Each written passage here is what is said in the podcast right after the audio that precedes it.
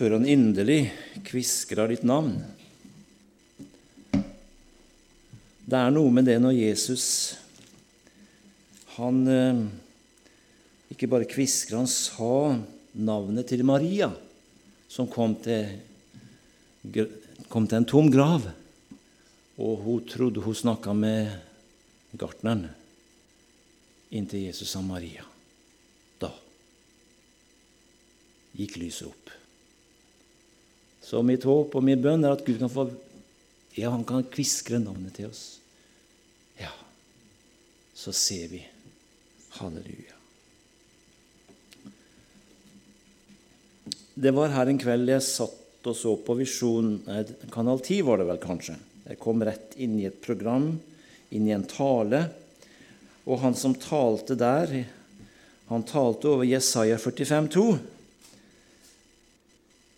Og jeg skal ikke ta noe repris på det, for jeg kom rett inn i talen, men han eh, talte jo da at 'jeg vil gå foran deg, og høyde vil jeg jevne ut'. Og han, han talte om dette med skatter i mørket. Men det som ble levende for meg, og det er det jeg skal prøve å formidle i dag og Vi har jo lest dette ordet, og det har vært et trøst for oss mange ganger, men det ble så godt for meg på nytt igjen. Jesaja 45, 2. Vi kan godt ta fra vers 1 også. Jesaja 45, 1 og 2. Og så får vi en slags ny åpenbaring av ordet. Det blir levende for oss på nytt på en annen måte enn det har vært før. Jesaja 45, 1 og 2. Så sier Herren til Kyros, sin salvede, han som jeg holder i sin høyre hånd for å kaste hedningefolk ned for ham, for å løse beltet fra konges lender og åpne dører for ham, for at ingen porter skal holde stengt. Jeg vil gå frem foran deg, og bakker vil jeg jevne, dører av kobber vil jeg sprenge, bommer av jern vil jeg hogge stykker. Vi kan jo ta med resten her. Jeg vil gi deg skatter som er skjult i mørket, og rikdommer som er gjemt på lønnlige steder, så du kan vite at jeg er Herren, som kalte deg ved navn Israels Gud. Halleluja. Det er eh, veldige ting som det står om her, men det er bare så levende for meg at, som Herren sier her, 'Jeg vil gå foran deg'. Jeg vil gå foran deg. Og det var et løfte til Israel, men vi vet at Guds ord det gjelder for oss alle. Til alle tider. Halleluja. Så Gud han ønsker å dele sitt ord med oss alle. Og du kan få ta det til deg i den situasjonen du er i i dag.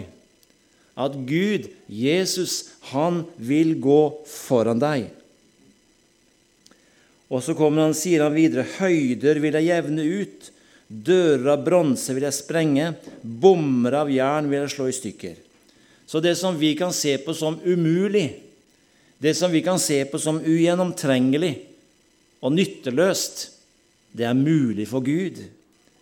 Halleluja. Tenk hvilket løfte. Du kan få ta det til deg. Jeg vil gå foran deg. Men det er en fordel en, eh, eh, Noe som Det er et krav bak dette her, at vi må la Herren gå foran.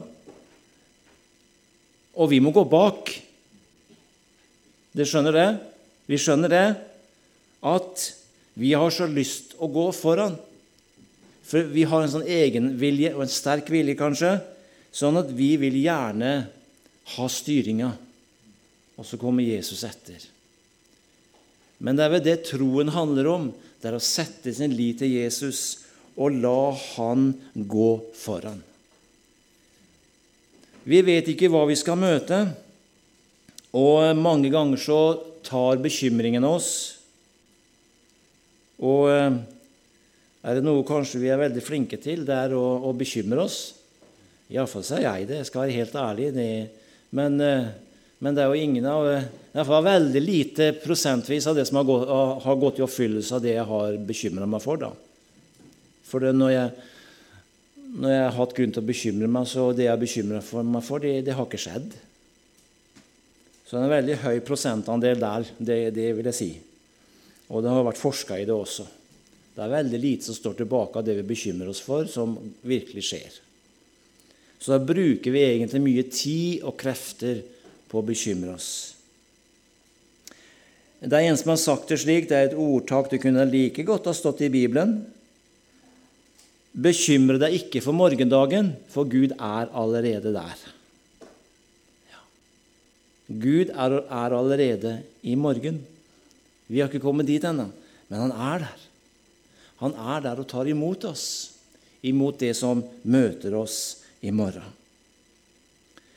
Og vi vet at Dette med bekymring det, det stjeler mye krefter og energi fra oss.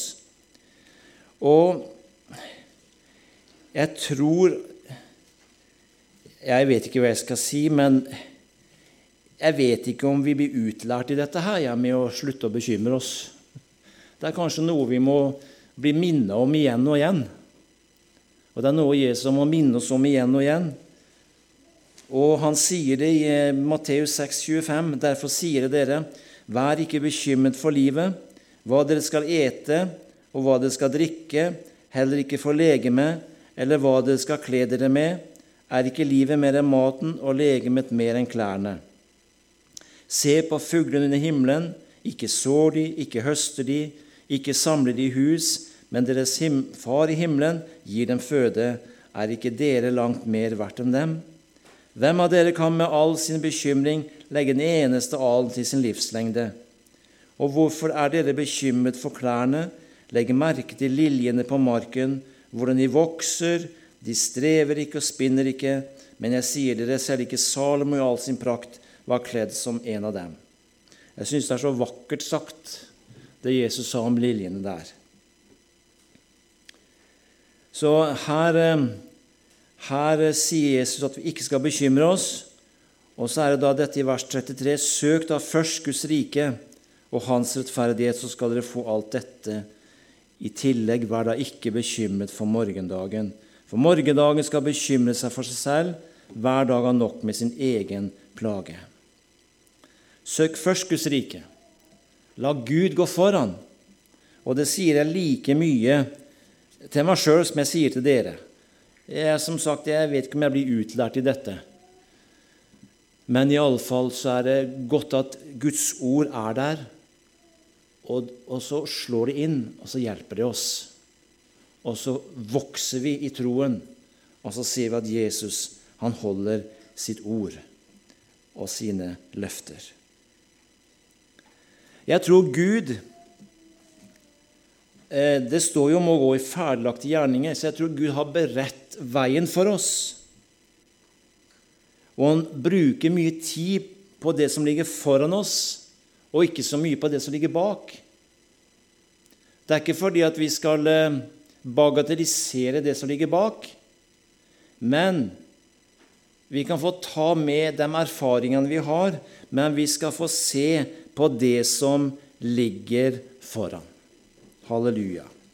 Jeg vil gå foran deg.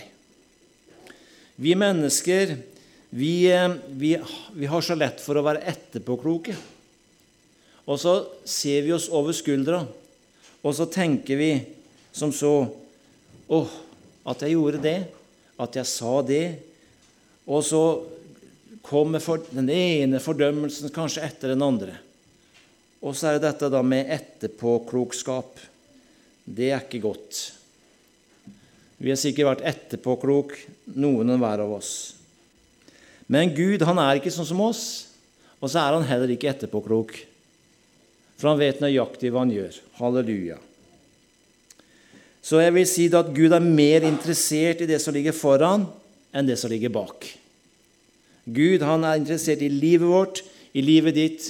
Uansett hvor lenge du har levd, så ser han framover og du skal få se framover sammen med Han. I Jesaja 43, 18 og 19 så ser vi disse kjente ordene. Tenk ikke på det som hendte før, akt ikke på det som en gang var. Nå skaper jeg noe nytt. Det spirer allerede fram. Merker dere det ikke? Ja, jeg legger vei i ørkenen og stier i ødemarken. ja, jeg legger vei i ødemarken og stier i ørkenen. Så Gud snakker hele tida og veldig ofte om det som ser helt håpløst ut for oss. Men Gud han er mektig til å bryte igjennom det. Halleluja. Han lager vei i ødemarken og stier i ørkenen. Og han sprenger eh, dører av bronse og bommer av jern. Halleluja. Jeg ønsker bare at det skal gå inn i våre hjerter. Han går foran oss. Og I dag så tok jeg med et lite andagshefte. Jeg vet ikke om dere har dette her, kanskje du har lest det sjøl, men fra UCB heter det vel. Og jeg vil bare ta med noe der som, som jeg vil flette inn i dette som jeg snakker om. At Gud han går foran oss. Han er allmektig, og han er ubegrensa. Og I Jeremia 32, 17 så står det 'Ingenting er for vanskelig for deg'. Og Overskriften på dette, denne andakten her, det er 'Din Gud er ubegrensa'. Gud kan løse alle problemer fordi han ikke er bundet av menneskelige begrensninger. Han er ikke begrenset av tid. Gud kan på et øyeblikk gjøre det som normalt ville ta mange år. Han er den som sender sitt budskap til jorden. Hurtig løper hans ord. Han kan fremskynde den naturlige helbredelsesprosessen. Han kan akselerere høsten av velsignelse for deg, så du kommer til å så med den ene hånden og høste med den andre. To, han er ikke begrenset av mangel på noe. Da israelittene forlot Egypt, da ga Gud dem instruks om å låne sølv og gull fra sine oppdragsgivere. Det var fordi egypterne skyldte dem 400 år med tilbakebetaling med renter. Og da de adlød Gud, brøt han mangelens lenker, og de fikk tilbake alt som var blitt stjålet fra dem. Alt mulig som Satan har tatt fra deg, kan Gud gjenopprette, og enda mer. Og tre, han er ikke begrenset av fienden. Moses sa til israelittene, for slik som dere ser Egypten i dag, skal dere aldri se dem mer. Hvordan tar Gud seg av Satans makt? Ved å øke din. Større er Han som er i deg, enn Han som er i verden. Satan tok Jesus til tempelets tårn, men han kunne ikke dytte ham utenfor. Og han kan ikke dytte deg over kanten heller, så bruk Guds ord og stå mot ham. Og fire, han er ikke begrenset av noe annet enn tvil. Han fikk et øksehode til å flyte, et esel til å snakke, og et lik kommer tilbake til liv etter fire dager. Så du har ikke noen problem som man ikke kan løse. Så reis deg opp og rop ut, ikke noe er for vanskelig for deg. Og når jeg leste det, så sperrer jeg litt øynene opp og du får se et lite innblikk at Gud han er virkelig ubegrensa. Han er helt ubegrensa. Han har ingen, ingen grenser. Halleluja. Og den Gud tror vi på. Halleluja. Og på det grunnlag at han er ubegrensa, så går Gud foran deg. Halleluja. Og Jesus kom med et løfte også etter sin oppstandelse. Han sier i Matteus 26, 32, men etter at jeg er oppstått, skal jeg gå i forveien for dere til Galilea. Halleluja. Så Jesus han gikk også i forveien, rent fysisk og bokstavelig, for disiplene sine. Men han gikk også i, i, forveien på en annen måte, og det talte jeg om her for en tid tilbake, at Jesus han gikk i forbønn for Peter og disiplene. Det er også en måte å gå i forveien på at Jesus han ber for oss. Ja, han ber for oss. Han ser det som ligger foran. Han går foran også i forbønn for oss, slik at vi skal få lov til å gå inn i det som ligger foran, med i selskap med Jesus. Halleluja. Og så gikk han da i forbønn for Peter og for disiplene. Og Jesus han hadde vært i for, vært, gått i forveien for dem også når eh, bokstavelig de var ute og fiska, og så kom de inn til land. og der sto Jesus, så hadde han vært der og laga et måltid for dem. Han laga sånn et måltid for dem. Og rundt det måltidet så skjedde det noe veldig stort. Da fikk disiplene, og spesielt Peter, han fikk en ny start. Der, der Jesus fikk vise sin omsorg og kjærlighet. Hvordan han kom med omsorg spesielt til Peter, fordi han hadde fornekta, fornekta han. Og Jesus han visste at Peter hadde en knute inni hjertet sitt pga. at han fornekta at han kjente Jesus. Han hadde det forferdelig vondt. Men så kom Jesus, og så var han der, og så hadde han bestemt dette på forhånd. Halleluja.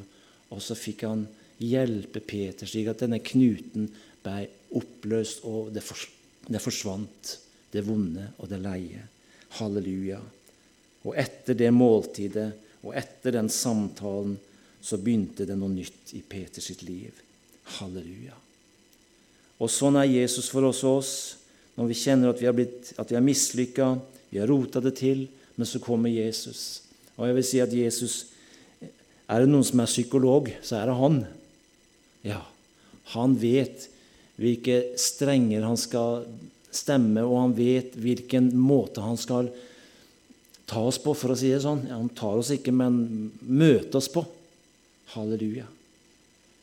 Og han jobber og han er varsom og forsiktig ut ifra den personen vi er. Er ikke det fantastisk? Og Jeg er sikker på at vi har opplevd det, noen og hver av oss, hvor Den hellige ånd har kommet til oss i tunge og vanskelige stunder. Så kommer han, og så dekker han bord for oss. Halleluja. Så sitter vi der på vår livsstrand, og så er vi der sammen med Jesus, og så dekker han bord for oss. Halleluja. Halleluja. I Efesene 2,10 så står det for vi er Hans verk skapt i Kristus Jesus til gode gjerninger, som Gud på forhånd har lagt ferdige for at vi skulle gå inn i dem. Og Det var det disiplene opplevde her. De fikk gå inn i ferdiglagte gjerninger. Jesus hadde laga ferdig et måltid, ja, men også samtalen og det som skjedde på stranda der. Det skulle bli en ny start for hele disippelflokken. De fikk gå i ferdiglagte gjerninger. Fordi at Jesus, han hadde vært der på forhånd. Jeg vil gå foran deg. Høyder vil jeg jevne ut. Dører av bronse vil jeg sprenge. Bommer av jern vil jeg slå i stykker. Det var en del høyder som ble utjamna der på stranda. Det var en del bommer av jern. Det var en del bronsedører der som blei sønderknust i disiplene sine liv. Halleluja. Men fordi at Jesus hadde vært der, og han venta på dem og hadde planlagt det hele, så fikk de gå i ferdiglagte gjerninger. Halleluja. Jeg vil bare du skal ta til deg dette, denne enkle hilsen ifra, ikke bare fra meg, men ifra Herren i dag, om at Han er den samme. Han vil fremdeles gå foran deg. Han vil fremdeles jevne ut høyder. Dører av bronse vil han sprenge, og bommer av jern vil han slå i stykker. Halleluja. Eh, og når det var sagt, dette her, så han, eh, Hvordan Gud henviser både til bommer av jern og dører av kobber, så er det en eh, historiker som heter Herodot. Han kan fortelle at det var 100 kobberdører i Babylon. Og Babylon var en stor by den gang. Og det var massive ting, og det var et veldig rike, dette her. Det var et maktrike, et imperium, på den tid. Men det er ingen kobberdører som kan stå imot Herren, og heller ikke mot dem han utruster. For Gud vil utruste deg, slik at du skal være i stand til å stå imot alle angrep som kommer imot deg. Halleluja. Fordi at du er ikke aleine. Vi skal ikle oss Guds fulle rustning, står det. Så det er viktig at vi ikler oss rustningen. Rustningen, det er Guds ord. Halleluja. Og så har vi en som leder oss og går foran oss, og så får vi følge etter. Halleluja. Så Gud går foran deg, han leder deg ved sitt råd. og deretter så tar han deg opp i herlighet. Halleluja. Så det var det, den enkle hilsen jeg hadde til dere i dag. Men det enkle er jo ofte det beste òg, er det noen som sier. Men i alle fall så var det jeg tenkte på til i dag, og som har blitt så godt for meg, at Gud han går faktisk foran meg. Jeg slipper å streve, jeg slipper å bekymre meg. Og så er det viktig at han får lov til å ha regien. Som sagt, den har vi kanskje lyst til å ha. Vi har, vil ha et ord med i laget, vi også. Det ligger i oss. Men eh, jeg bare sier til meg sjøl la, la nå Herren få ordne ut. La nå Herren få rydde opp. La Han få gå foran. Og så skal jeg få bare se at Han gjør det. Skal ikke jeg gjøre noen ting, da? Nei, altså du kan be, du kan søke Herren. Men han trenger ikke hjelp. Det er ofte vi skal hjelpe Gud, og så roter vi det bare til. Både for oss og for ham. Men la oss bare hvile i det Han har sagt, og det Guds ord som vi får lov til å sette vår lit til.